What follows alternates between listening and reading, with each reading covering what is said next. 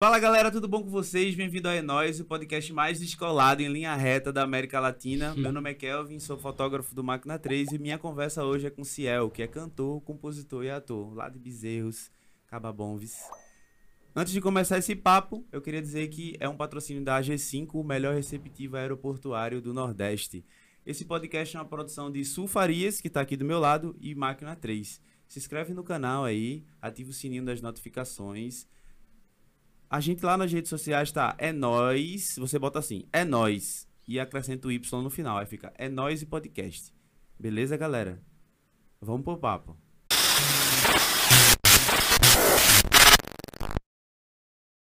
E, E aí, aí? meu querido? Tudo certo? Tudo ótimo. E você? Eu tô massa com esses passarinhos aí cantando, tá vendo? Ó, é. Tá bonito. É porque a galera não consegue sacar, mas a gente tá num espaço novo. Só quem viveu sabe, né? Só quem viveu sabe. Só quem viveu sabe. Tu é de Bezerros, né? Sou de Bezerros. Que massa Agreste demais. pernambucano. Eu tava te falando que meu, meu avô era de lá, né? Uhum. Que teve uma colaboração aí na fundação do bloco Papangus Uhum. de Bezerros. Uhum. Eu tenho um carinho muito especial por essa cidade, apesar de ter me afastado de lá por uma questão emocional, assim. Mas volte, volte. Vá na Serra Negra, vá ver a natureza do Agreste, que dá uma... Muda, muda o disco. Aí dá uma É, revigorada. Simbora. Como foi tua. Eita, como foi tua. Tua. Caiu ali o negócio. Como foi tua infância, tua adolescência lá em Bezerros? Como era viver por lá? Rapaz, na verdade, assim, eu sou de Bezerros, mas Aham. eu nasci, passei a infância e a adolescência num vilarejo, Aham. na parte rural, né? Sim. em Sapucarana, que é um distrito, assim como Serra Negra, Boas Sim. Novas e tem, tem outros distritos. Então a minha infância foi toda lá, assim, correndo mesmo no, nos sítios, Aham. tirando fruta no pé. Essa, essa coisa romântica eu vivi. Vivi umas coisas ruins também. Mas por ser um lugar muito pequeno, né, e eu ser uma pessoa eh, lida como diferente lá, então Sim. tinha umas coisinhas assim que eu ainda estou resolvendo. Massa. Mas eu tive uma, uma infância muito rica de imaginação. Eu tenho pais que sempre estimularam a gente a brincar. Eu tenho irmãos, né? Tenho duas irmãs e um irmão. Então Massa. eu passei uma infância como um menino de interior, sendo criança mesmo, com o pé no chão, com catarro no nariz, o joelho ralado. Eu vim, eu vim disso daí. Então, é, eu tenho. Nesse, nesse processo de quarentena, né, no, no início da quarentena, eu me reconectei, reconectei muito Massa. lá com, com, com o Sapucarana, com o lugar, né? Porque eu passei uns mal bocados, assim, de... Por conta de sexualidade Sim. e tudo mais, né? Então eu passei... Eu tinha muitas, muitas questões ainda para resolver. E na quarentena eu me vi indo para lá. Indo para lá, ficando na casa dos meus pais e, me, e fazendo as pazes com o lugar. Teus pais ainda moram lá? Sim, minha família basicamente toda mora lá ainda. Que massa. Eu tava lá no começo da semana. Que massa. Eu, eu, como é que tá lá hoje? Tá diferente a- as coisas? Como é que. Então, tem umas coisas que mudaram bastante. Eu acho Aham. que, que é, as pessoas têm muito pouco compromisso com a história, nós brasileiros, assim, no geral. Sim. A gente tem muito, com a memória, a gente tem um descaso muito grande. Então, assim, muita coisa mudou, inclusive na cidade de Bezerros, assim. Tem umas casas horrorosas na Rua da Matriz que parecem uns mausoléus, assim, porque Novo Rico adora botar mármore e vidro, né? Aham. Adora. Então, e a arquitetura da cidade é muito rica, é muito bonita, tem umas tem uns casarões muito bonitos e muitos se perderam por isso, porque não tem nem, não sei se se tem, tô falando também sem saber se tem Aham. uma lei, mas se tem ela não é cumprida, Sim. né? Se tem ela não é cumprida, porque muita casa da, da Rua da Matriz já se perdeu há muito tempo. Sapucarana conserva ainda muitas casinhas da época que eu era criança, assim, eu- Aham. às vezes quando eu tô lá com meus amigos, eu digo, ó, essa casa aqui é igualzinho quando quando eu era criança. E, e nos sítios, porque assim, Sapucarana é um povoado e tem os sítios, Aham. né? Os, os outros pequenos é, é, núcleos que, perten que, que, que vão para lá, para Sapucarana. Sapucarana é o foco, mas tem os tem Sapucaia Grande, Serra da Camaratuba, Serra Aham. de Ares, o Mondé. Então tem uns sítios ainda e umas casas que a galera consegue viver bem mais sossegado do que na correria da internet. É. O que que tu acha que te fez despertar assim pro mundo da arte lá nesse ambiente? É, Eu realmente não sei. Eu acho que, que- Claro que tem muita coisa que vem dos meus pais, né? Mas assim, o, o ser eu acho que o artista ele nasce. Aham. Sabe, a gente aprimora, a gente estuda. Eu não tô dizendo que não é bom estudar, viu, galera? Estuda do seu jeito, mas é bom estudar, Uhum. se, se aprofundar no que você se propõe a fazer. Mas eu acho que não tem, eu não te, eu pelo menos a minha experiência eu não tenho muita escolha. Aham. É um impulso mais forte que eu e não quero de forma nenhuma estar longe desse impulso, porque é o que me faz sentir vontade de Sim. viver. Mas criança, assim, eu brincava muito com, com, com meus irmãos, com minhas irmãs e meu irmão. É, minha mãe, ela é muito carismática, ela é muito comunicativa e, e ela gostava, pronto, ela, ela gosta muito de cantar. Sim. Então eu tenho muita lembrança da gente estar na roça lá, que a gente ia nas férias. Meus pais sempre priorizaram para a gente estudar. Uhum. Então, durante o ano, na época de, de estudo, que a escola estava aberta, a gente ficava. Eu era o mais velho, tomava conta do- dos menores, Aham. Isso tomando conta, fazendo almoço. Eram umas coisas loucas, porque eu fazia uns almoços assim, eu inventava fazer panqueca. Minha mãe ficava puta quando chegava em casa, porque eu inventava de fazer panqueca com minhas irmãs. Aí Uhum. ela, ela ficava puta porque eu gastava no almoço a comida do mês. Eu usava o trigo, os ovos, a carne, tudo no, no almoço. Mas aí eu passava com isso, assim, a gente ficava e na hora de ir para a escola, a gente ia no turno da escola. Sim. Quando estava de férias, que não tinha esse turno da escola, aí de fato ela- eles levavam a gente para a roça. E eu me lembro muito de minha mãe cantando. Ela canta muito bem, tem uma voz muito bonita. E ela ficava cantando eh, durante o processo, aguando as, as lavouras ou, ou colhendo. Então eu tenho muito essa lembrança. Curiosidade, ela cantava o quê? Ah, ela, ela gosta muito desses bregas antigos, assim, sabe? Ela gosta Evaldo muito. de- Braga. É, é, é, Amado Batista, ela Amado cantava Batista. muito. Azulão, ela- Azulão. Ela, ela, gosta muito. E eu fui desenvolvendo o gosto também por esse tipo de música. Eu, eu curto muito. Minha mãe, ela cantava também chiclete com banana. aí tinha uns cocos que ela sabia cantar uns negócios assim, que ela sabe cantar umas cantiguinhas assim de, de cantiga popular, que ela sabe Uhum. também. Mas ele cantava o que passava no rádio, porque também levava o rádio, né? É. Levava o rádio. Mas foi isso, assim, eu, eu sempre me entendi como, como uma mente criativa. Assim, eu gostava de desenhar, sempre estava metido em tudo que era isso. O que é que tu sonhava ser naquela época? No início eu queria ser desenhista da Disney. Era, eu queria. Porque eu- eu- o que eu comecei a fazer de arte foi desenhando. Aham. Então, é, eu desenhava e, tipo, tinha aquela coisa de o menino de Taninha é, é, é, é doente, é afeminado, É, tem essa. mas ele desenha muito bem. Então tinha rolava uma coisa assim. Sim, ele sim. desenha muito bem, ele faz isso muito bem. Era meio que como se fosse uma, um compensar, assim, né? Mas eu sofri pra caramba também por conta de, Eu dessas... passei, por, eu passei por isso também. De, de ser a- o, menino afeminado do, do Ah, bairro. tudo isso. Aí é Apesar babado. que eu ajudava bastante também. Quando tinha o, o- os Power Rangers. Aham, Aí na sessão da tarde eu saía querendo ser o Power Ranger rosa. aham. Claro que tem um estereótipo do rosa, mas assim, a galera ficava. É, mas pra você você só era só uma criança. É, você é só criança. eu, não tinha, eu não tinha esse É, entendimento. eu não entendia. Hoje assim, eu brinco, mas. é, eu não entendia a maldade. Uhum. assim. hoje em dia eu entendo que as pessoas que não me entendem, Sim. entende? E eu também tô, assim, já é um rolê danado É. pra você se entender. A gente também já e você tá. tá querendo que o povo, ah, você me lê como você quiser ler. Agora não vem me desrespeitar porque eu vou na Com voadora. certeza. Exato. E tem que ser assim mesmo. É. Eu, eu, hoje em dia, a galera acha que eu sou muito extremo no- na resolução. Porque, assim, a gente, quanto, quanto, faz quanto tempo a gente fala de, de, de homofobia, de, de racismo? Faz quanto tempo que a gente fala disso? E não deu tempo de ninguém se ligar ainda. Então, pra mim, é assim, se for extremo, a gente tem que agir, agir extremamente também. Não ir pra pancada, alguma coisa do Uhum. tipo assim. Se quiser vá, mas...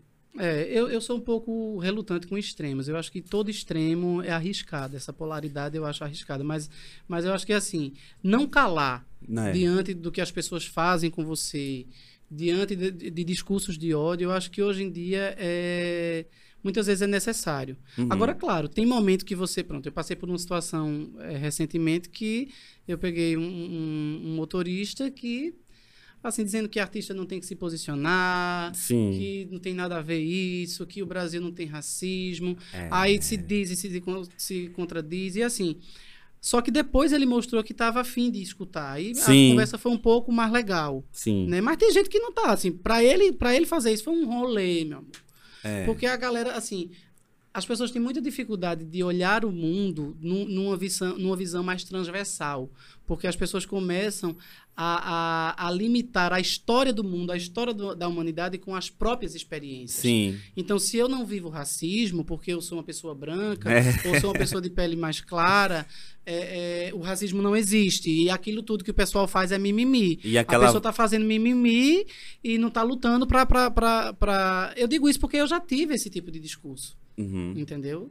E aquela velha frase, né? Os próprios pretos têm, têm, têm preconceito com ele mesmo. Já, eu escuto Ah, isso eu direto acho na isso periferia. péssimo. Assim, aí, aí culpa o preto pelo racismo, É. culpa o pobre por ser pobre, É, culpa a, a bicha por apanhar, por ela não fazer nada, só porque ela andou a, a, a travesti. A mulher só por ser sendo, assediada. Só tava, né? Culpa a mulher por ser estuprada. por- Então, assim, é, é, é isso. Assim, eu acho que a nossa sociedade tem muita dificuldade de assumir as próprias feridas Exato. sabe? De entender que a gente é um país racista, que a gente é um país que mais mata LGBTs, né? Que Uhum. a gente é um país que as mulheres, assim, são mortas e, e o povo aplaude, o povo tá nem aí. As coisas estão acontecendo e o povo tá nem aí, É.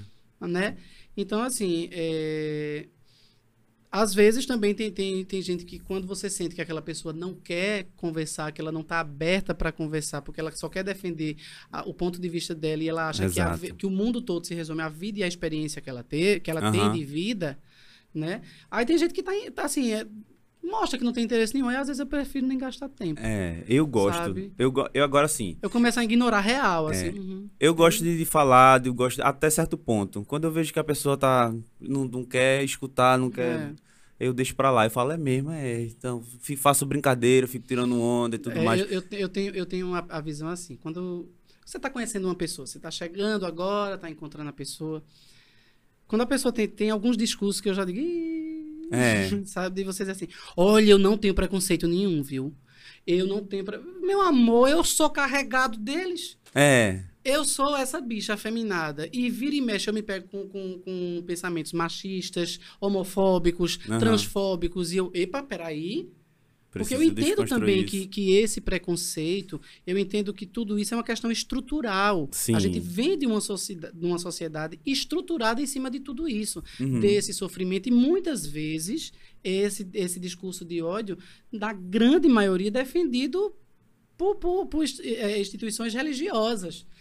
Né, que teoricamente deveriam ser o oposto disso, deveria, de- deviam ser misericordiosos, né, acolhedores, entender que, que a diversidade. Gente, a gente é reflexo da natureza, a gente Sim. é natureza. Sim. O ser humano se bota longe, né? É. Tô militando demais. é não, simbora, eu adoro. É isso. Mas não é. isso. Vamos nessa, essa, vamos essa, essa coisa de, de, de limitar ou é isso ou é aquilo. Né? O mercado faz muito isso com a gente. Aham. né? Ou você canta isso, ou você canta aquilo. Se você canta isso, você vai ser muito levado pro regional. Se você canta isso, você vai ser não sei o quê. Então, assim, é, é, é um rolê danado. Eu né? fui, eu fui criado, isso. eu fui criado na igreja, né? Uhum. Igreja, igreja evangélica.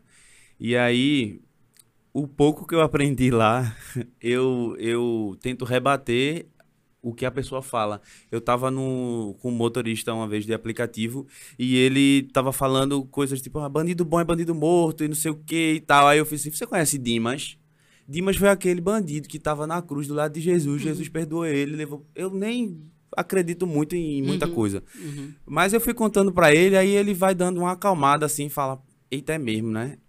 Mas de certa forma não adianta, porque depois, mas veja, se o cara faz isso, isso e isso, ele tem que ter uma punição severa e não sei o que. Tá? Aí muda um pouco o discurso, mas no fundo Mas no ninguém. fundo, é. é. como eu digo, essas, essas eleições estão muito perigosas porque ninguém vai conseguir mudar a cabeça de bolsonarista. Uhum. Na altura do campeonato eu acho complicado. Aí eu, eu estou morrendo de medo, porque eu sou da, da periferia, eu sou do Ibura. Então quando eu vou lá no Ibura, eu não vejo ninguém querendo mudar. Eu vejo a galera querendo afirmar que esse governo atual tá, tá de boa, tá assim, tá mudando, não tem corrupção, não é porque tem. esse governo atual, ele legitimou Aham. legitimou esse discurso de ódio. Então, assim, as pessoas só se revelaram, Sim. entendeu? Eu tive Uhum. muitas decepções, suponho que muita gente aí. Graças às deusas, eu não tenho uma família bolsonarista. A família que eu falo, o núcleo lá de casa, né? Sim. Meus pais, meus irmãos. É, eu não tenho. Lá a gente tem uma, uma, uma cabeça mais, mais centrada, né? Uhum. Porque Bolsa Família tirou a fome de dentro da minha casa várias vezes. Vocês, né? vocês. Não passar fome. A, gente, a gente não chegava a passar fome, mas muitas necessidades, sim. Uma, uma família é, é, com quatro filhos, Sim. Entende? É, agricultores que só ganham do que plantam. Uhum. E a agricultura faz isso, que um, um ano você tira uma sorte e outro ano você não consegue nem pagar o que investiu. Sim. Então, é, a gente passava muita necessidade.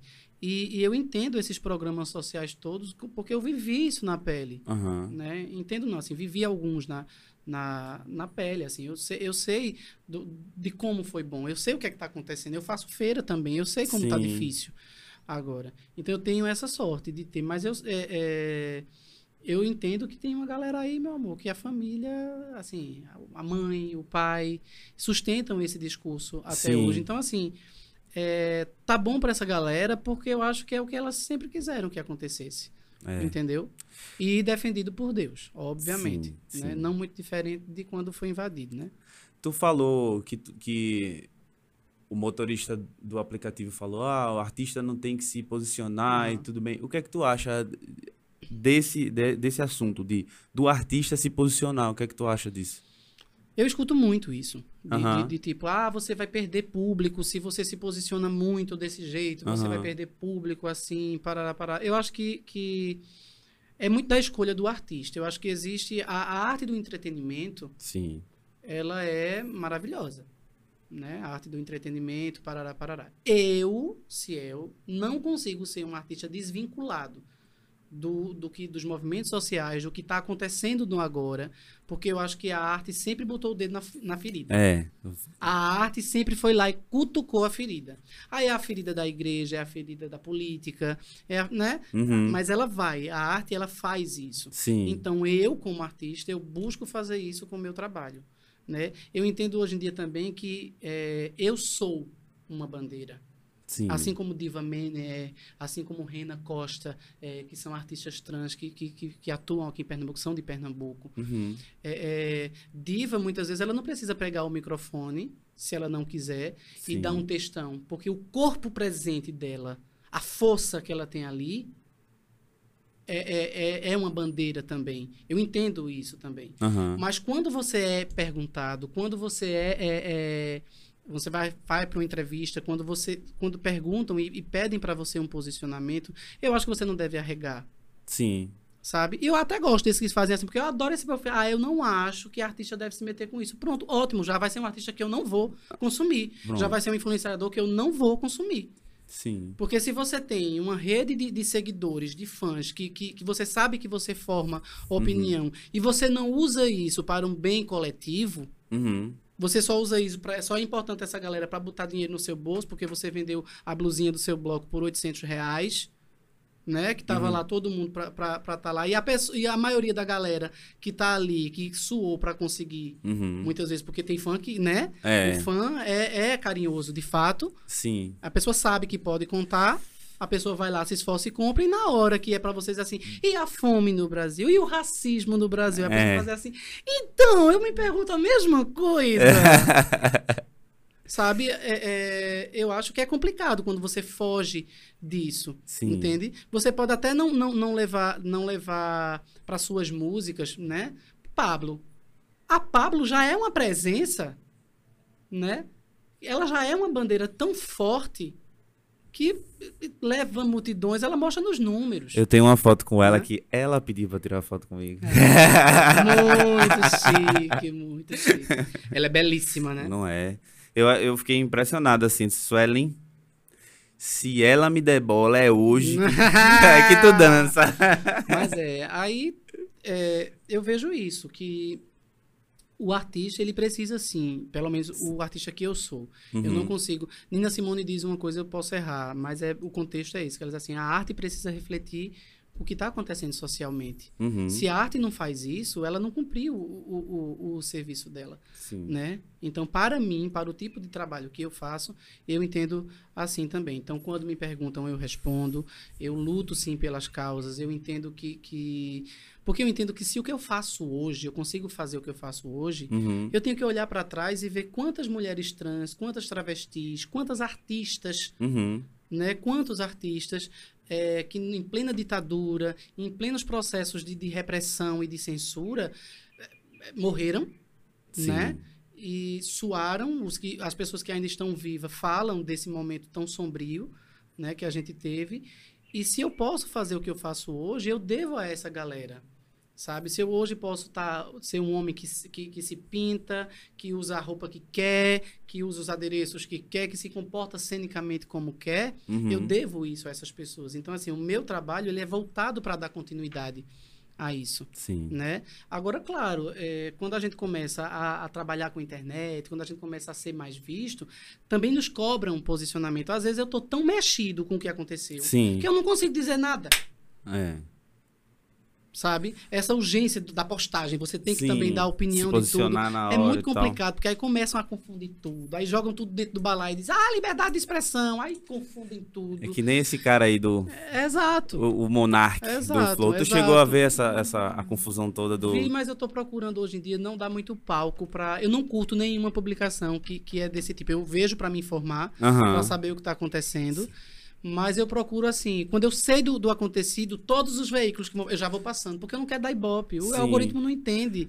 E se ele vai dar ibope. Eu tava conversando, a gente tava conversando justamente sobre isso, porque a gente tava querendo fazer desse, desse ambiente um lugar mais neutro em relação não se não deixar de se posicionar, a gente vai se posicionar na hora que tem que se posicionar, mas não a gente ficar levantando o tempo todo isso e tal, tal, tal. Uhum. Mas aí a gente percebeu que essa galera, os outros podcasts, os outros veículos de, de, de podcast, eles se posicionam o tempo todo. Ah, E o tempo todo falando suas besteiras e, e- e eles têm muito mais é, público do que a gente agora, no momento. uhum. E aí a gente falou, não, velho, a gente tem que começar também a falar sobre, a se posicionar, a mostrar, tipo, aqui é uma galera que a gente pensa desse jeito e tal. Uhum. E até pensei depois, não, mas os próprios convidados da gente, a gente convidando, as pessoas que a gente tá convidando, já é uma forma da gente se posicionar em relação Sim. a certas coisas. Sim, eu tenho, eu tenho a impressão que a arena só mudou. Aham. A gente permanece adorando o jogo de gladiadores, adorando lu- luta e carnificina. Muito né? bem colocado. É, a arena só mudou. Hoje em dia é a internet, Sim. né? É, tá todo mundo, a maioria das pessoas que eu vejo por aí falando, ah, o Big, Bro- o Big Brother tá flo- flopado, o Big Brother tá péssimo, porque não tá tendo treta. É, e eu adoro. Aí Big é pra Brother. gente ver como a gente dá valor à violência. Aham. Como nós somos um povo violento. Sim. Entende? Porque, tipo, pra causar o reality show, a pessoa tem que ir a um jogo. Eu Uhum. entendo essa mecânica toda, mas eu acho que a gente precisa refletir um pouco mais. Sim. Sabe por quê? Porque a coisa ruim ganha muito mais palco e muito mais atenção do que um- uma, uma coisa legal, uma coisa que tá amena, que, Uhum. né? Então, assim, é, eu acho que a arena só mudou. A gente adora assistir treta, a gente adora fazer a treta.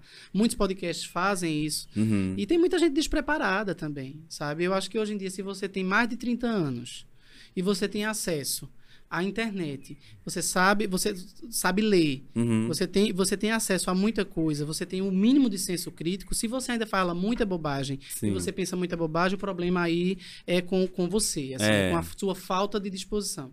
Porque o preconceito, o preconceito ele existe em todos nós, como eu falei no começo, a Sim. gente vive nessa, nessa, nessa cadeia, assim, de, de, de sermos muito presos a muito, muito, muito padrão, muita coisa e tal. Mas vencer um preconceito requer muito, muito trabalho É. né? No geral, você vai ter que, no mínimo, fazer um grande mergulho em você, Sim. entender por quê. Olha, eu tinha preconceito. Veja, veja o que aconteceu. Eu namorei, eu, eu fui casado com uma pessoa Ah. que, no meio do nosso relacionamento, teve uma febre aqui em Recife que todo mundo queria fazer drag queen por conta do- da RuPaul e tal. Sim. E eu amo a arte drag. Eu amo, amo, amo a arte drag. Eu gosto de ir pra show. Eu ia muito pra MKB quando tinha as meninas se apresentando lá. Eu ia porque eu gostava do show. Eu ia no domingo pra assistir Gil, eh, Salário, a- acho que fazia bate-cabelo. Eu, eu gosto. Aham. Gosto, respeito pra caramba. Só que quando meu, meu, meu marido da época, ele quis fazer drag, eu fiquei muito, muito mexido, porque eu não queria. Eu tinha medo que eu perdesse o tesão nele por vê-lo vestido de mulher. Aham. E, eu, e eu defendia isso como é só questão de tesão. E não é. Isso é machismo. Entende? Aham. Isso é machismo. É de botar a figura, a figura feminina e veja, eu, eu essa pétala. Entende? Sim. Então, assim, é, é aquela coisa de. Ah, se você tá de vestido, se o homem tá usando saia, se o homem tá de batom, se o homem tá maquiado, e tudo isso leva para o mundo feminino, né? Como as pessoas Sim. leem que isso é só coisa do mundo feminino, então você é menos. Inclusive no próprio mundo gay, cis, Aham. ah, meu amor, é babado. Porque se você é afeminado, se sua voz é grossa, sua voz é fina. Esse estilo de homem que foi, que, que Uhum. foi colocado pra gente. Então, é, eu dava essa desculpa. Que era que eu ia perder o tesão. E não era, era preconceito, era machismo. Porque eu não perdi tesão em nada, continuamos Aham. do mesmo jeito. Eu refleti sobre isso, então eu passei muitos dias, assim, remoendo essa história. Por que eu tô sentindo isso? Eu vou pra show de drag, eu acho incrível, Uhum. né? Me vejo até um dia montado, eu já sou montada, né? Mas e por que eu não aceito uma pessoa que é do meu convívio, que eu digo que amo, Uhum. por que eu não vou incentivar a fazer isso, né? Por conta desse discurso. Aí eu fui desconstruindo, fui reconstruindo outras coisas, chamei para uma real, a gente conversou, eu, eu falei sobre isso. E foi de boa. Aí depois eu comecei a fazer figurino pra ele, maquiagem. Que e eu massa. ia pros corres e, e ele montado, e eu lá com lencinho pra enxugar. Mas é isso. Então, por isso que eu não acho que a gente deve estar com esse discurso muito. de, Ah, não tem preconceito. Tem Aham. sim, todo mundo tem. Agora, como você lida e o que você deixa sair, né? Aham. Pode machucar muita gente. Então não deixe sair, não. Pense um pouquinho, É né? Vai estudar. É isso. Ô, Ciel, eu queria voltar um pouquinho. A gente acabou falando. Muita Foi levando-. É, não, mas tá maravilhoso. Eu adoro assim. Eu gosto, eu gosto desse jeito, quando eu não trabalho muito. Ó, eu queria voltar um pouquinho para o momento que tu decidiu ser cantor, ser compositor, ator e tudo mais.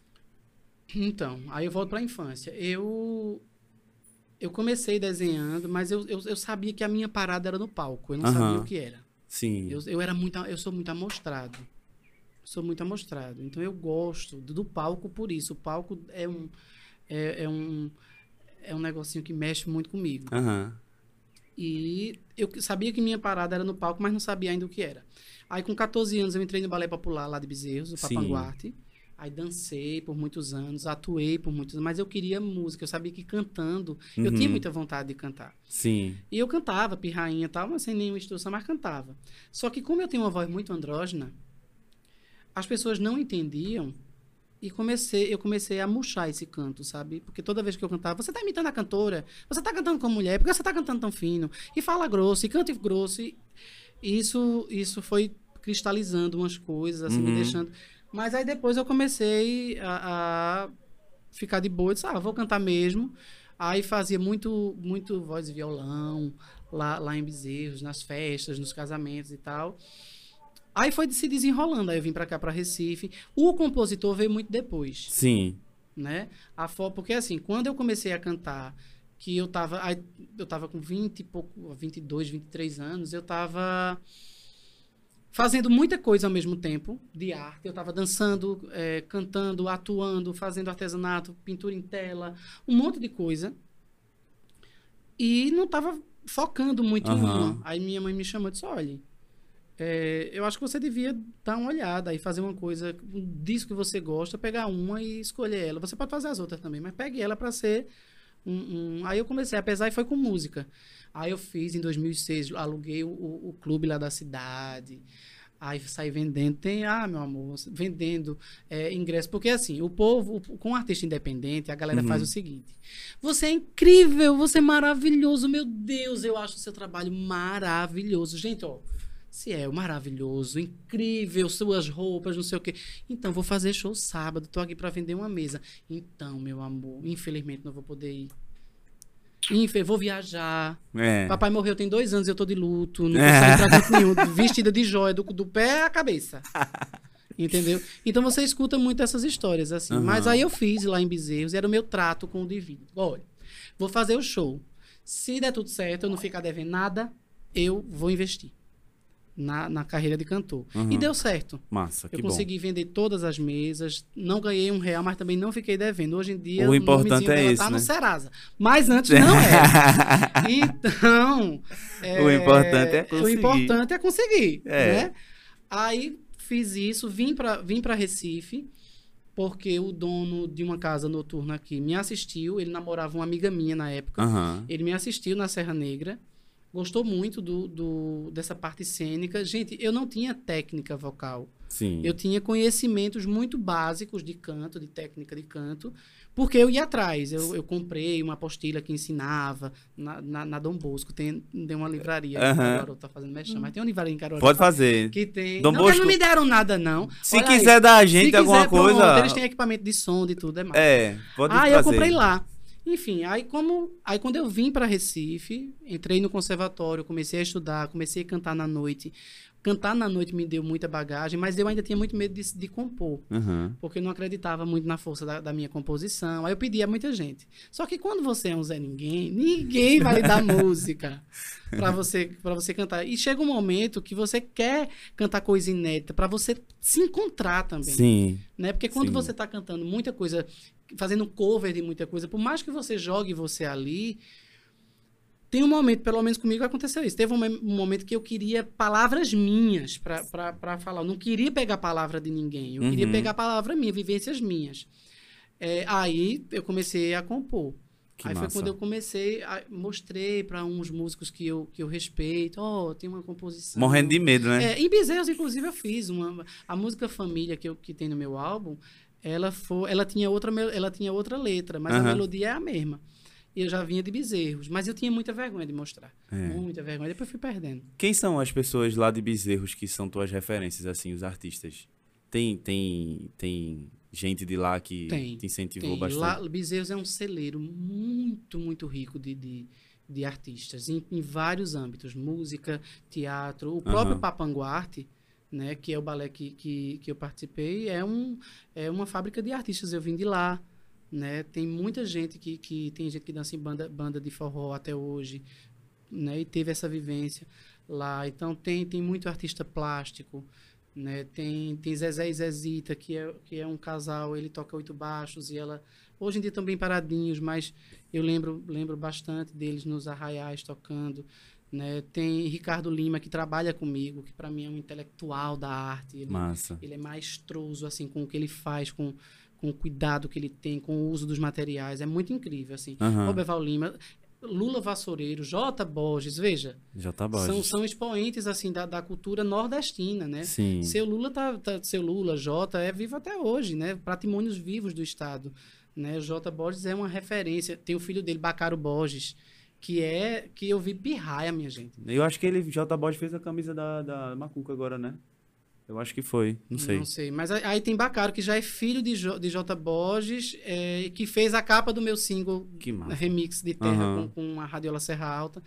Então assim, Bezerros é muito rica, é uma cidade muito, muito rica. Tu já lançou quantos discos?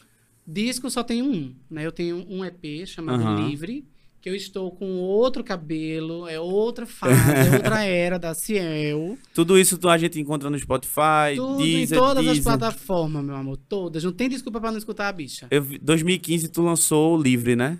Livre. Foi, foi. 2015 foi o EP Livre. Massa. Que era isso, o nome Livre por isso, porque eu queria estar. eu tava numa busca. É muito engraçado, as coisas comigo acontecem assim. Eu vou.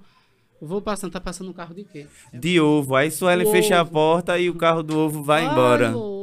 O carro do ovo. Não, o Economize carro da porta Ah. passando em cima do seu ovo. Ah, muito chique. Gostei. Gostei. Lá, lá perto de casa é economize comprando e compre economizando. Teve um que é maravilhoso. Aqui é a primeira, é uma das primeiras vezes que eu escuto, mas teve um que é maravilhoso, que é a galinha endoidou, a galinha endoidou, botou, não sei qual, o ovo, sei lá, botou o ovo pela boca, alguma coisa assim. Tipo, a, gal- a galinha explodiu, sei lá, um negócio assim. O ovo tá aqui de graça. É, é uma doideira. Eu acho, admiro. Eu tenho, preciso aprender a vender com ele.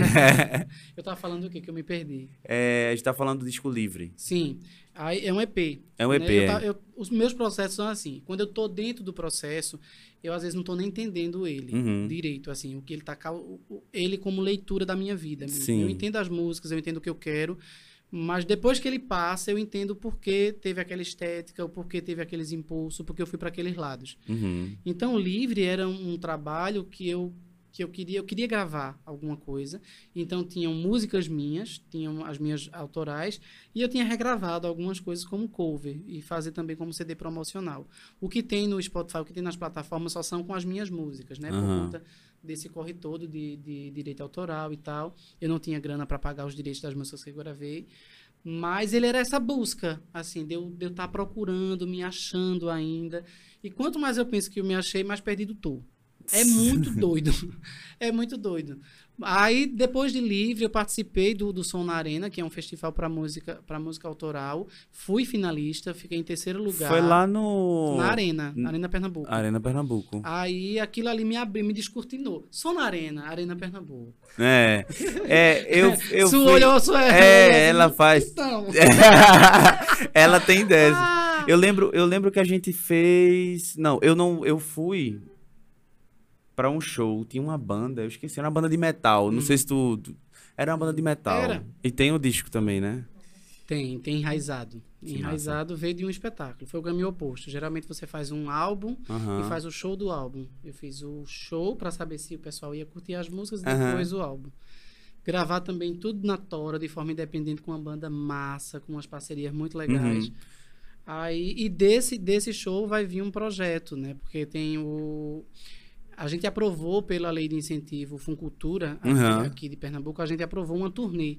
Sim. Aí veio a pandemia. Ah, Aí a gente não pôde, não pôde circular e tivemos que né, adequar o projeto para as novas eh, circunstâncias. Aí vai se transformar num trabalho audiovisual e ao vivo, vou dar gogó ao vivo, vai ser muito chique, vai Que estar massa. disponível. A gente está começando esse, esse corre todo, então Enraizado é uma história que eu tenho muito carinho, porque foi a partir de Enraizado que eu comecei a me entender como artista. massa. Entende? É, eu tinha vontade de fazer, de dançar, voltar a dançar, de usar saia, de usar batom, de, de Aham. me pintar mais, de tá, de tá fazer o que eu quisesse. Sim. E tudo que diziam que não era possível, que eu não podia fazer, que eu, que eu era muito gay, que eu era muito cantava muito agudo. Eu disse, pô, eu vou cantar agudo e eu vou ser a bichona que eu sou e acabou-se. Quem quiser consumir, consome. Quem não quiser, não segue, não bota, não dá play e acabou-se. É. Aí é, fiz o espetáculo, né? O, o material promocional dele inteiro, todo o material de, de direção de arte de enraizado em 2017 foi nu, teve um nu. Né? O Uhum. nu veio muito forte. E hoje eu entendo que era porque eu queria me limpar de tudo Aham.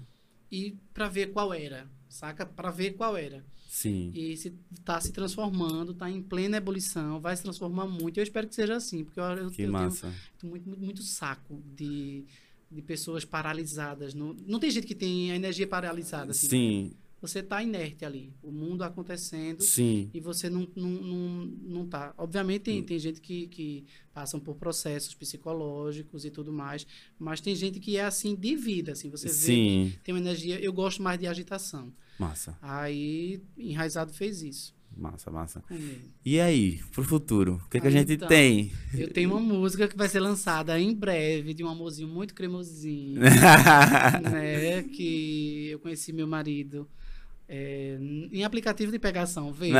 ah, que Tá massa. vendo que no aplicativo de pegação você pode encontrar o amor da sua vida, né? E foi, foi bem nessa, assim, a gente é, tinha se falado. Primeiro que ele me fala que eu já tinha, eu já tinha ignorado ele uma época atrás. é verdade? Foi, eu ignorei. Pode falar, se quiser, pode falar, aqui pode atrás, interagir. ignorado ele. Só que a gente chegou à conclusão que foi ótimo ter ignorado naquele momento, porque nem eu estava com cabeça para uma relação, nem Aham. ele estava também. Então, mas beleza, ele, eu tinha ignorado ele e tal. Aí, a- eu voltei já no, no- na quarentena, depois, assim, já estava mais tranquilo, aí eu voltei para Recife. Sim. Aí a gente foi se encontrar, chegou lá em casa, a gente falou, se falou de noite, um dia antes. De noite, um dia antes. Aí pegou, a gente acordou cedo, Acordou às 6 horas Foi. Seis horas da manhã, eu estava com tesão. Não estava triste, mas eu estava com tesão. E o tesão, o tesão batendo. Eu digo, "Menina, aquele boy é tão gostosinho. Vou ver se ele tá aqui. Aí ele tava online, aí vamos conversar, não sei o quê. E eu ia à praia com uns amigos. A gente ia Aham. pra Tambaba. pra uma praia de nudismo. A minha primeira experiência numa praia de nudismo. Eu nunca fui, velho. Ah, Só é a fim de maravilhoso, É ir. maravilhoso, é libertador. Aí, chamo ele, topa chegar aqui? Chegou. E a gente eh, se conheceu um pouco mais intimamente. e Era só uma pegação, mas a pele deu conexão. Eu digo isso na música, tem na letra da música. Era Que só massa. mais uma pegação, mas a pele deu conexão. Porque foi o que aconteceu. Que massa. A gente, a gente ficou, conversou muito, conversou muito, porque eh, eu só ia para sair à praia 9, 10 horas da manhã. Uhum. Aí a gente conversou muito. Quando aí fui à praia, fui pra Tambaba, fiquei nua. Quando eu voltei, aí deu tesão de novo. deu Que tesão maravilhoso. de novo.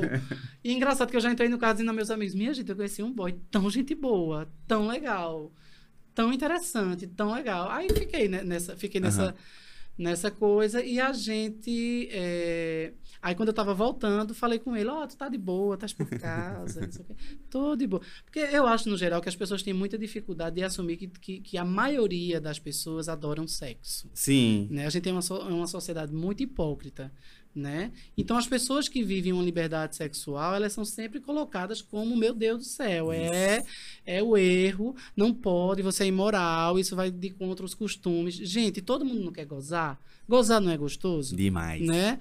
Quem eu também entendo a diversidade, tem gente que não curte, que tá em outra parada, beleza também. Uhum. O que eu não curto é a pessoa ser a putona e pagar de freira, me poupe, É. né? Aí a gente começou a ficar ficando, ficando, e minha mãe diz muito uma coisa assim, quando a pessoa quer, ela dá um jeito, né? Porque Isso é verdade. os aplicativos, no geral, eles são, eles são muito um, um retrato dessa carência da nossa sociedade, né? Uhum. É, o povo manda foto de todos os ângulos, nudes de tudo, até do intestino tem nude. Passa por você na rua, nem olha, parece É. que tá vendo, né? Pode não, pode tá não. vendo um monstro, É. não pode. É, mas aí a gente foi se conhecendo, foi se conhecendo, a gente viu que estava apaixonado, a gente conversou sobre isso, não foi? Acho que eu tô apaixonado por você e tal. E a gente tá um ano e um pouquinho, tá sendo olho dele tá brilhando. É, ali. os dois, olhos dos dois. A música chama-se Demais, né? Como é a vibe aí da, tipo... Ah, ela tem uma pegada inferninho, Que massa. sabe? Porque assim, eu fui realmente para minhas memórias afetivas. Aham. Como eu falei no começo, eu sou lá do interior, lá de um povoado. Sim. Então eu lembro muito das tardes dançantes, das serestas. Meus pais são bregueiros, meu, minha- meu pai, minha mãe. Meu pai tinha um, um- um- um gravador que a gente chamava, né? Que é um.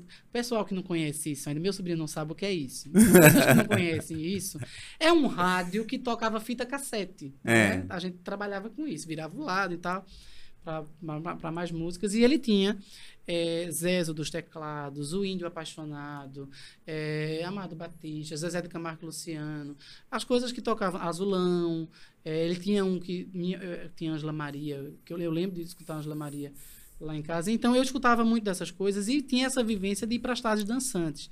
No interior, é, até eu fiz tarde dançante quando eu estava no terceiro ano Aham. no colégio, para arrecadar dinheiro para a gente poder viajar, a turma viajar e comemorar a formatura. Sim. Então tinha muito o costume de você colocar folha de eucalipto no chão.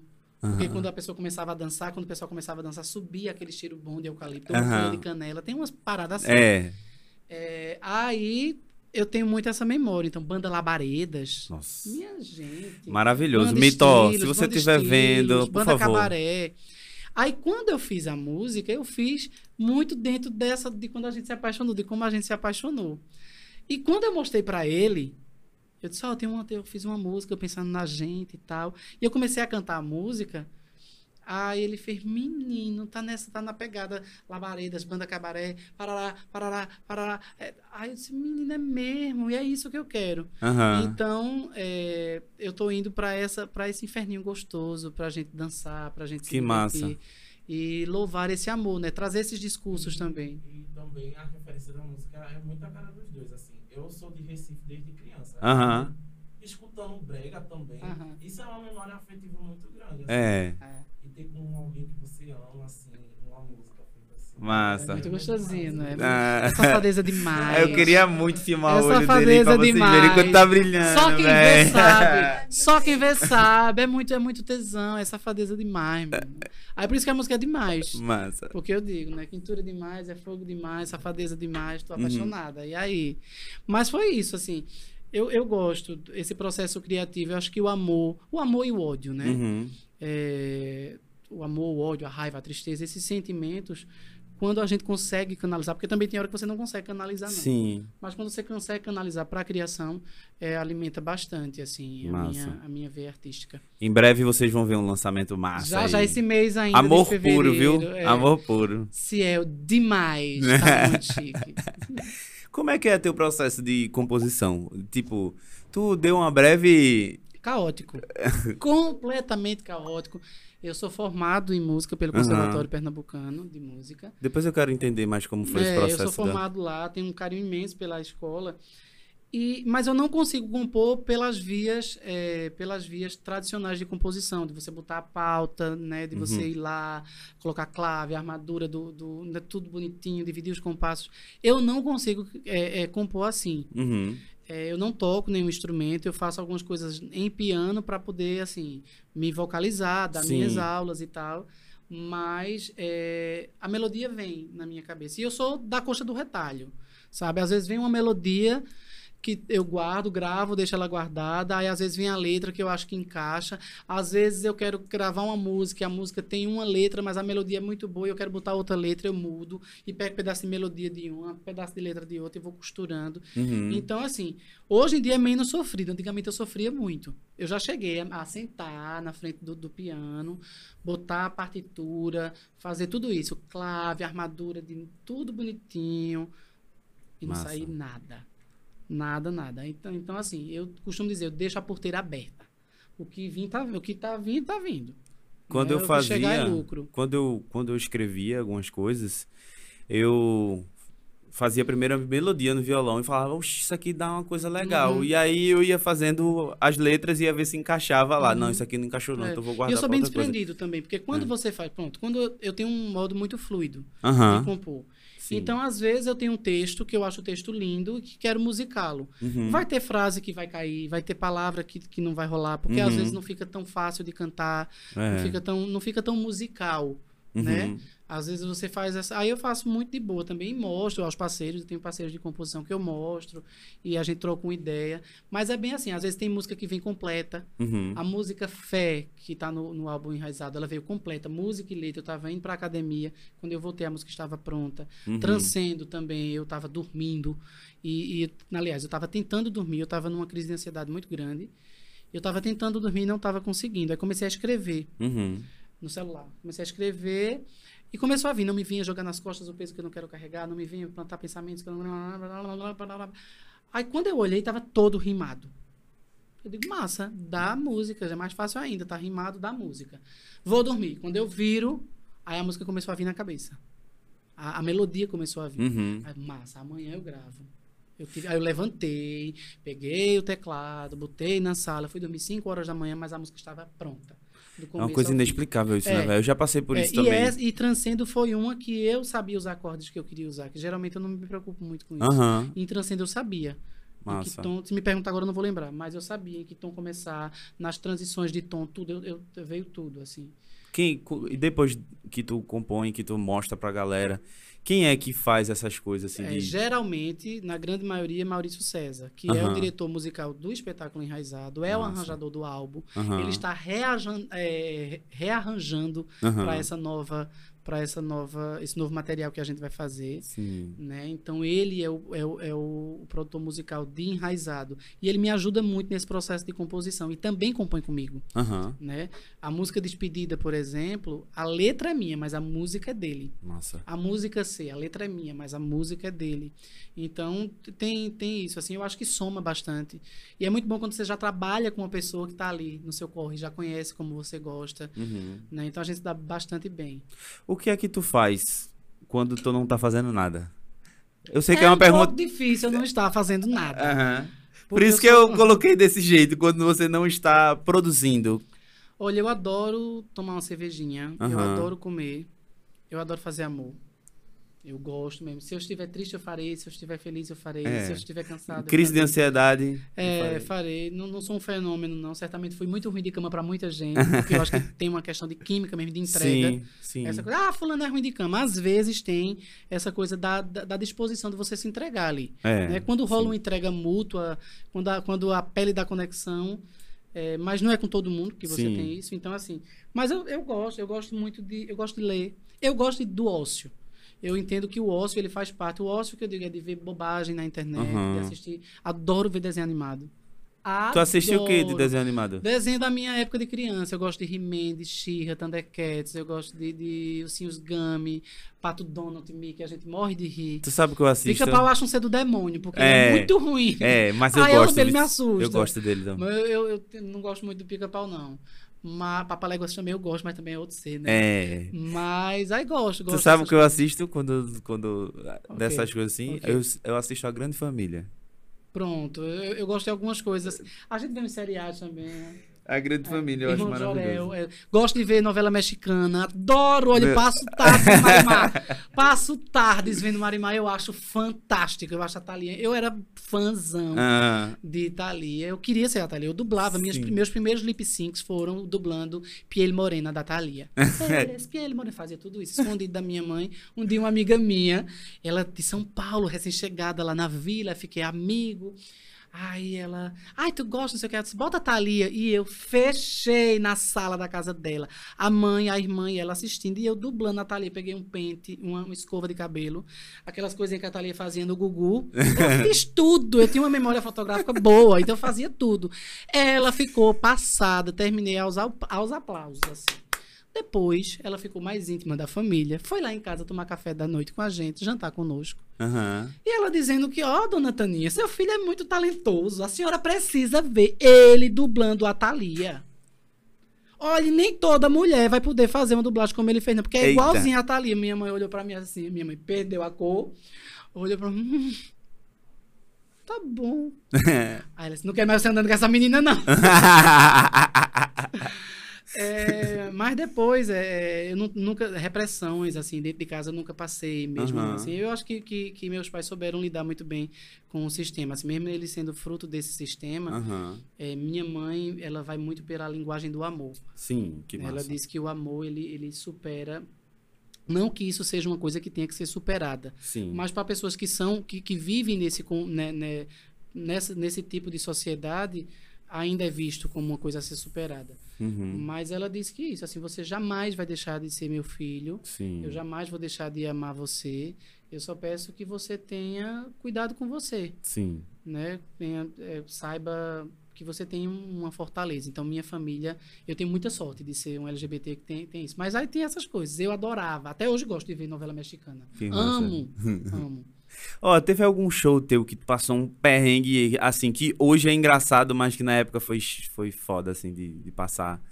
Uma situação engraçada, qualquer Ah, coisa assim. várias. Eu, eu, fiz, eu fiz o carnaval. Carnaval de Recife. Meu sonho era fazer carnaval de Recife. que eu adoro show de carnaval. Era meu sonho fazer show na- no carnaval de Recife, o carnaval multicultural.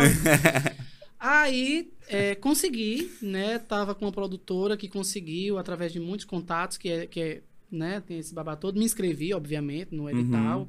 e fui selecionado. E olha, me deram cinco apresentações. E eu disse: olha, meu show é show de palco. É um show de 1 hora e 20. E geralmente show de carnaval é 50 minutos, né? Aham. É um show pequeno, eu levo bailarinos, é uma banda grande, eu levo a orquestra toda. Não, tudo bem, vai ser palco. Mas eu fui fazer freviocas. Só que no período que eu estava fazendo, 2015, já estava muito deteriorado. Sim. A- as freviocas já estavam muito com o som muito ruim. E sabe como é frevioca, né? Aham. A banda toca embaixo e o artista está em cima. Então a Sim. gente não tem contato visual. E é muito importante em show ao vivo, contato Com visual, porque certeza. você às vezes quer, divi- quer, quer parar a música ali, ou você quer Aham. repetir, ou quer que a banda baixe para você falar com o público. A conexão é, É, importante. aí o que, é que acontece? Já tem, essa, é, já tem essa comunicação difícil Aham. e eu estava fazendo o show aos soluços. Porque nem a banda me ouvia, nem eu ouvia a banda. Então eu cantava ou balancei, balancei. Eles estavam tocando festa no interior lá embaixo. Aham.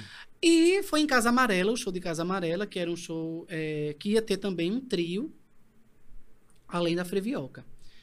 O nosso show tinha que começar na hora, começou na hora marcada, só que a Aham. Frevioca não saiu do lugar, porque estavam esperando o bloco se concentrar. Mas tudo bem, eu pensei, vou dar minha hora e vinte, porque aí o show ficou uma hora e vinte, porque era na Frevioca. Aham. Vou dar, não, duas horas, vou dar minhas duas horas e vou pra casa. Sim. Quando eu terminei de cantar o show, disse, não, o bloco vai sair agora, tenho que cantar de novo.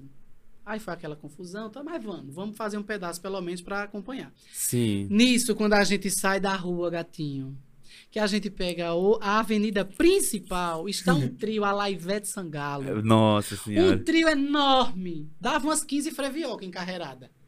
Enorme, o maior trio em linha reta. Da América Da- Latina. E quando esse. Não, primeiro foi o impacto assim. Arrasou. Arrasou, vamos lá. Quando o trio ligou, pum, com aquela massa sonora, Aham.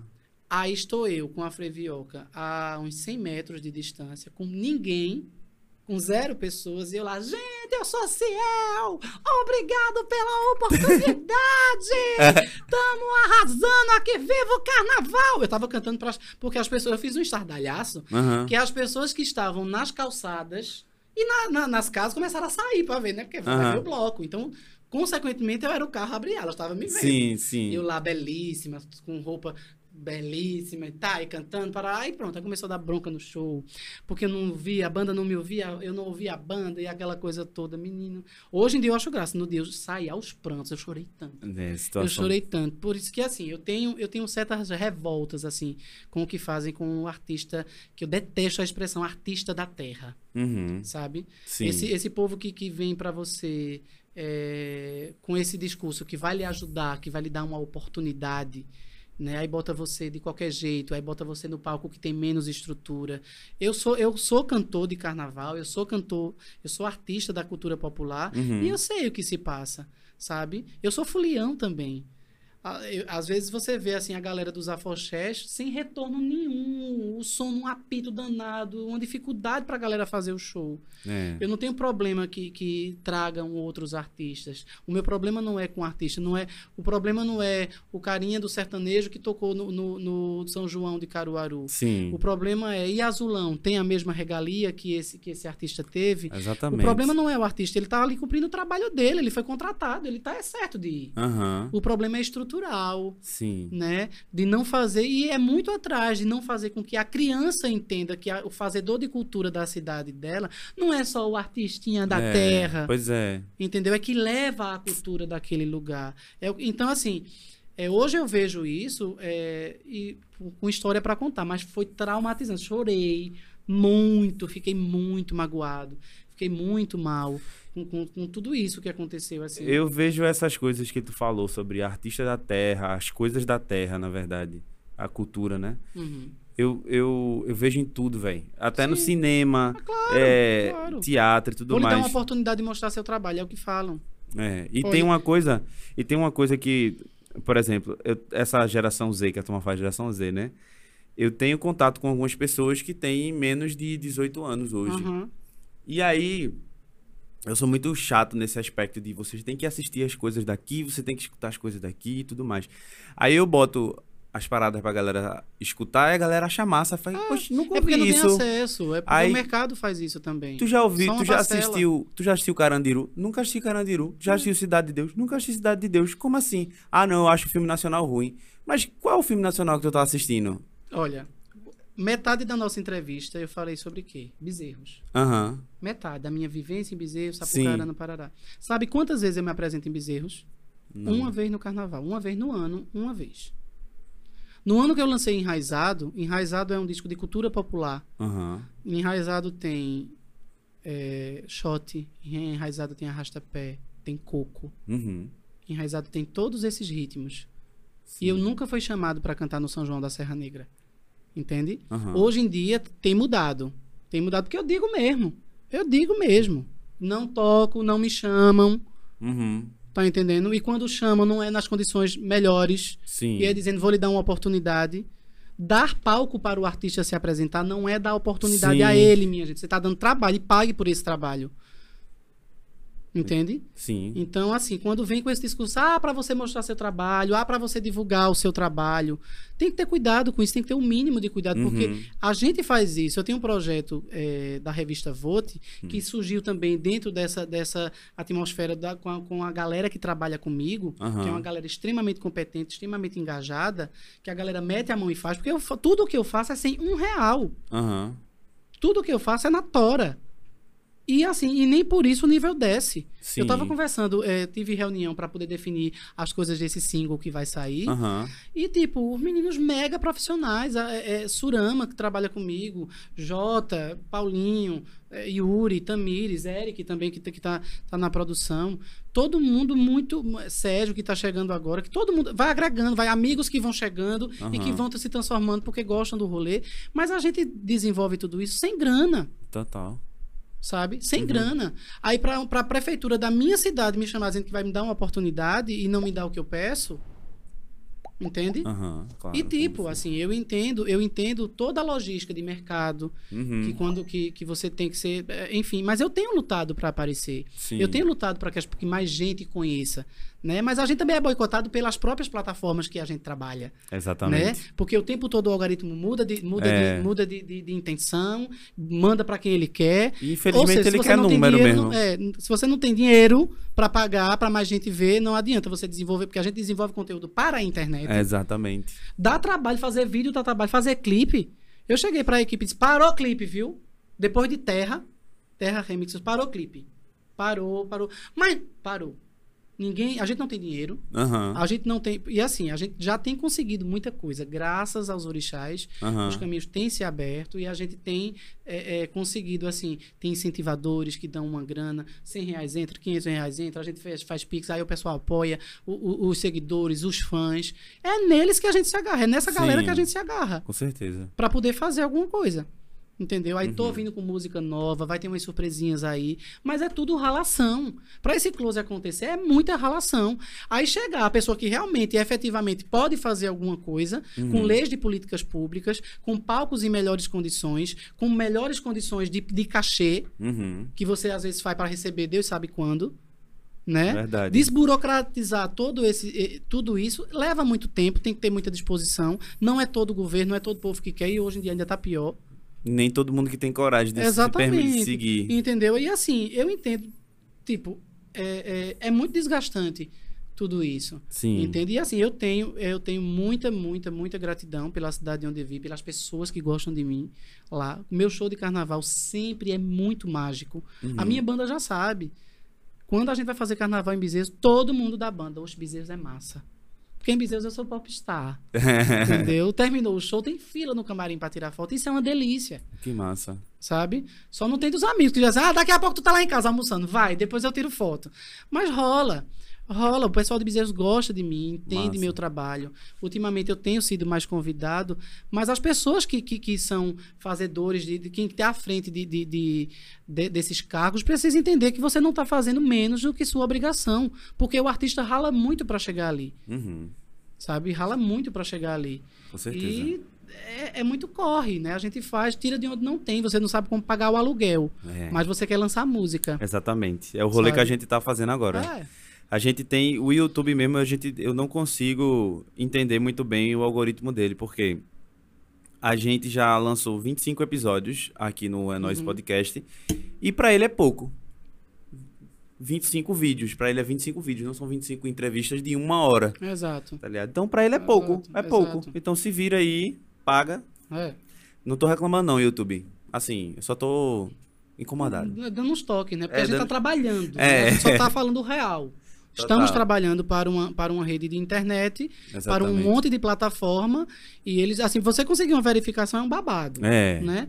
Mas aí, assim, eu acho que quem consegue botar a gente lá é o público. Por isso que eu fico botando pra quebrar. Bota ceia pra tocar, bote minhas músicas pra tocar, mostra pra um amigo novo, pra uma amiga nova, chega na reuniãozinha de família, mostra pra aquela tia, É. né?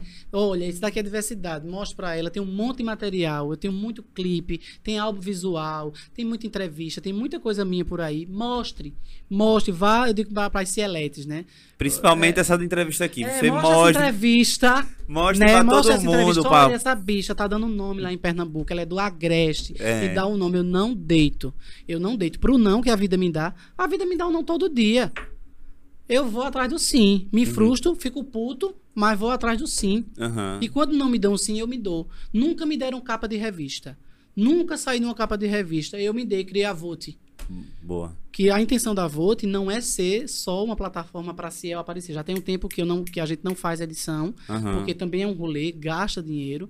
A gente conseguiu, através de um projeto com, a, com as juntas, né? Que é, um, é, um, é um partido de, de. Como é que eles chamam? Quando você tem.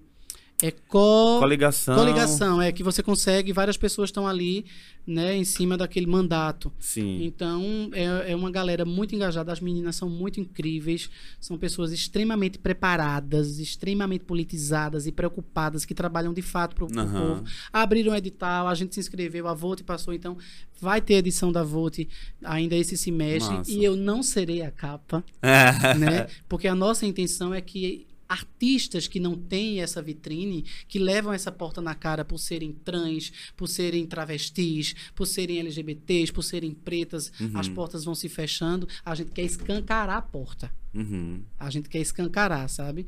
É, porque estão querendo fechar, mas a gente não vai deixar. Então É. a Vote também é essa plataforma. E é isso, assim, eu acho que a gente tem que se colocar no lugar que a gente quer estar, Massa. Sabe? Massa, massa, massa. E agora, claro, lidar com as frustrações é, É babado. difícil, porque velho. também, assim, é bonito o discurso, mas Deus sabe na minha cabeça o que eu passo. Todo mês, todo mês tem uma chuva de boleto É, chegando e a gente trabalhando. exatamente, é. Meu irmão, trabalhei tanto esse mês, eu vou ter que escolher o É, boleto que então eu vou você pagar. pode ajudar. Você não pode pagar, dar um pix, você não pode ajudar. Bota a música do artista todo. Não é social, não. Artista que você gosta. É. Bota, apresenta pra alguém, faz playlist, bota pra tocar todo dia, porque isso aumenta. Né? E a- através disso a gente consegue. Uhum. E por falar em pessoas. Pix, a gente tem um Pix aqui, se você quiser ajudar a gente também, é Olha contato é arroba receber um vou mandar um É. nude. Ninguém mais quer, não. É. Nua, não rola, não. Ó, galera, vocês contribuindo com a gente, a gente vai poder um- botar um ar-condicionado pra a próxima vez que Ciel vir aqui, ele não passar fica calor. Olha, eu, eu ah, vou fazer, vou fazer um OnlyFans, né? Pra postar umas fotos sensuais e tal. Aí, é, eu, pensando, eu pensando, não, Paulinho, foi Paulinho, foi que ficou dizendo, tu devia fazer um OnlyFans e tal, pra tu também, foi amor? Não foi Paulinho, tu tem que fazer um OnlyFans, não sei o quê. Aí eu digo, ah, é, mas meu amor, ninguém vai pagar pra me ver nua, não. O Recife já viu, viu direto, que eu vivo mostrando. Mas se, se, se pagarem, estamos aí. Eu acho que eu vou fazer. É. Ciel, a gente tem uma safadeza no final, que a gente pega perguntas e te faz na hora, assim, meio que não. E tu vai respondendo o que tu quiser, o que tu não quiser. Ui! Ai! Beleza? Hum. Mandaram alguma Encaique. coisa? Duarte 10 mandou assim pra você. De onde tirou a inspiração de cantar e encantar? É, dois fatores. É, minha mãe, né? Pela experiência da minha mãe cantando, eu gosto muito da voz dela. Aham. E a natureza. A natureza é uma coisa que inspira. A natureza. Exato. É, o canto dos pássaros, o bater da- da- das folhas, eu acho que isso. Tudo isso é música. Então, me, me- me- eu acho que me- meu canto tem muito de natureza, sabe? Massa. Aí o Paulinho Lima mandou assim. E é bom assim? KKKK. Conta a história de Dona Taninha. Ah, é porque Paulinho Lima é da minha produção. Aham. E ele é muito. Meus amigos, meu povo todo que convive comigo, é todo mundo louco pela minha mãe. Aham. Porque minha mãe é muito carismática. Sim. Inclusive, na música nova tem uma participação dela. Que massa. É, ela é muito carismática. Então, ela tem histórias assim de, de quando ela era criança. Ela estava contando essa semana que ela estudava numa época que as professoras podiam bater na criança, né? Tinham esse babado. Sim. Só que ela não levava isso para casa. Aí ela disse que tinha um, um, um- um quadro com o mapa mundi, que a turma da manhã, ela estudava de tarde, a turma da manhã riscou, só que ela sentava do lado desse quadro. Aí a professora viu riscado e pensou que tinha sido ela. Nossa. Aí chegou dizendo, Sebastiana, foi você que riscou. Por que você riscou o quadro? Ela, eu não risquei, dona Bezinha, que era Bezinha o nome da mulher. Aí ela, você riscou sim, e pegou na orelha da minha mãe, e ficou torcendo a orelha dela. Aí ela não teve dúvida, pegou na orelha da professora. Eita! Aí ela ficou, solte minha orelha, Sebastiana. E ela, solte a minha orelha, dona Bezinha, que solta a sua. Aí ficou essa, essa confusão. Aí por isso que ele perdeu. Conta a história da Dona Tânia, porque ela tem várias. Massa, demais. Aí, a revista Volt. A minha revista, mas aí não fui eu, não. É. Não é essa, não, porque foi o povo da equipe que saiu botando. Botaram o quê? Uma frase motivacional para seus fãs. Olha, olha, isso, isso povo dá. Siga sempre sorrindo. Às vezes querendo matar um, né? Não, não é siga sempre sorrindo, não. Rapaz, uma frase motivacional. Seja o que, o que você é em essência e dê o outro, a outra pessoa, o direito de ser assim também. Massa. Dê o direito às outras pessoas a ser o que são. E seja também o que você é. Não confunda isso de ser homofóbico, racista, tá? Que isso daí não tem nada a ver, tá? Uhum. Aí a Daisy, eu acho que é Desirê, Hum. fala assim: Madrinha, fala da música nova. A música nova A é a gente- música pro meu amor. A gente falou muito, gente né? já a música falou. demais. Tem essa, tem participação do meu sobrinho e da minha mãe. Que massa. Leves participações. Aí tem Chica Boazinha. Hum. Tu já levou carreira de algum bicho? Conta aí. Eu já levei carreira de galo. Tinha um galo lá perto da casa da minha mãe, Ah. que era. de- ele era bem pequenininho, bem pequenininho, e ele Sim. corria todas as vezes. Eu sempre levo carreira de bicho. Eu tenho medo de cachorro até hoje, amor sabe disso, né? A gente vai andar pela praia e o povo vem com cachorro, aí eu fico, o povo que tem cachorro, eu, eu não tenho nada contra cachorro, só tenho medo. Aham. Só que tem gente que faz, ele é mansinho, faz nada, os cachorros maior do que eu. Faz nada, ele é mansinho assim, meu amor, mas eu tenho medo. E boi, eu já levei carreira de boi também. É. Massa. Paulinho mandou outra. Ah, olha, peraí. Paulinho disse assim: Pra você, o que é tá fora de moda? O que é tá fora de moda é estar defendendo o discurso de ódio ainda. Eu acho isso mega fora de moda, Uhum. sabe? E tá confundindo as coisas. As pessoas estão confundindo, é confundindo, é por maldade mesmo. Porque discurso de, discurso de ódio. Sabe, ó, ó, tem coisa mais fora de moda do que você falar em racismo reverso? É. Isso Nossa é muito Senhora. fora de moda, né? Isso é muito fora de moda. Dá conta da vida alheia, fora de É. moda pra caramba, né? Todo mundo faz, desde que a humanidade é a humanidade, tá, tá cafona. É. Tá cafona. Tá Eu acho que tudo isso é bem fora de moda, sabe? Massa. Ciel, obrigado, viu? Muito obrigado. Eu assistam, viu, galera? Indique pra todo mundo. Tem mais, tem outras entrevistas também, né? Tem Com a bocadas, galera. são 25, com você são 26. Muito chique. Muita gente, muita gente. Muita gente, e apesar que pro YouTube é pouco, É, mas a gente já contou muita É, história o aqui, galera. é muita muita história, muita história É legal. Muita história legal. Mas eu que agradeço o espaço, escutem sempre, me convidem. Eu tô dizendo, olha, a gente hoje tá sem ar-condicionado. É, Quando tiver com ar-condicionado, com tudo, com limousine pegando você em casa, me chame, viu? vou chamar, claro. No osso e no bife. Tá certo. Mas eu desejo bife. vocês que vocês consigam, né? Massa. Eu sei como é a batalha de- desses corres independentes, fazer conteúdo como é, mas que seja que tenha vida longa, que vocês Vamos consigam embora. ter ar-condicionados, todos, tudo ok como vocês querem e merecem. Massa, valeu. Muito Massa, obrigado. axé. Pra você que ficou aqui até o final, se inscreve no canal, segue Ciel lá nas redes sociais. Como é que tá teu Arroba Instagram? Ciel Santos. Vai ter uma bicha bem bonita que sou eu. Também. Canal no YouTube. O canal no YouTube também. O canal Massa. no YouTube. Tem um monte de coisa no canal no YouTube. Sigam lá no canal no YouTube, no Spotify. Botem Ciel pra tocar todo dia. Tá É. em todas as plataformas: Spotify, Deezer, Apple, Apple, Music, Music, YouTube Music. Todo mundo tá lá. Tem música dessa bicha, da princesinha do Agreste. Vai lá, galera, cantar e se encantar. Axé.